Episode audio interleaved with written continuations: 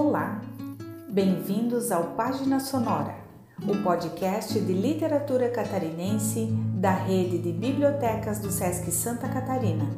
Eu sou Elisandra, do Sesc Itajaí e Balneário Camboriú, e hoje vou ler três poemas do livro de Eglê Malheiros, Manhã e Outros Poemas, organizado por Sônia Malheiros Miguel e lançado em 2018 em comemoração aos 90 anos da autora. Quase mensagem. Dizer as palavras bem de manso, bem de leve. Confiar o pensamento que não chega a ser mensagem. E depois ir viver o pensamento. Vida de sonho, sonho realidade. Dizer as palavras bem de manso clarão de alvorada, no intelecto, acalanto para o órfão, pão para o faminto, liberdade para o cativo, bem de leve, sussurradas, luminosas, pensamento silencioso que estoure em realização. Dizer as palavras, dizê-las, bem de manso, bem de leve, e sendo nelas, desaparecer. Marinha. O ritmo incessante das montanhas nas fulgurações do azul, translúcidos mistérios tremeluzem no espelho das águas e do útero imemorial. Anêmonas e caracóis sussurram seus segredos.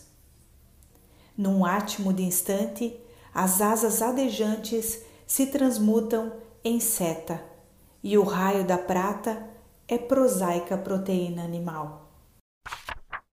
O rosto e a máscara. Por detrás das convenções e da expressão estabelecida, a ternura. Ondas infinitas dessa imensa e desolada ternura, mais desconsoladora que o ódio, que o revoltado desespero. A face, luta e pensamento, procura desvairada de uma explicação, solução, resposta, para si, para o mundo, e um louco, um ardente desejo de paz. O rosto desnudo de raciocínios e axiomas, o desejo triste onipresente, melancolia do inatingível, de ternos anseios que o homem sonha, mas não se diz. No recesso do mundo íntimo, os doces, quase infantis inconclusos gestos de carinho. O homem sem máscara, um punhado de ternura, um grito alucinado por calma e paz. Eglê Malheiros é escritora, tradutora e professora catarinense, formada em Direito pela UFSC e mestre em Comunicação pela UFRJ. Lecionou História no Instituto Estadual de Educação. Pelo Grupo Sul, do qual participou ativamente publicou seu primeiro livro de poemas, Manhã, 1952, Edições Sul. Mais tarde, surgiram Vozes Veladas, 1996, e Os Meus Fantasmas, em 2002. Com Salim Miguel, escreveu o argumento e roteiro de O Preço da Ilusão, primeiro longa-metragem realizado em Santa Catarina.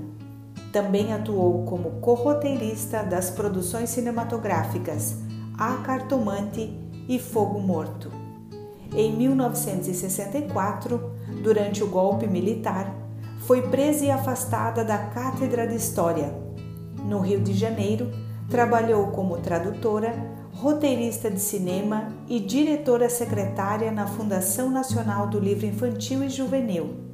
Foi uma das editoras da revista Ficção 1976 a 79. Ministrou cursos, participou de comissões julgadoras no campo da ficção e colaborou como crítica literária de imprensa. Esse foi mais um episódio do Página Sonora, um projeto da rede de bibliotecas do SESC Santa Catarina.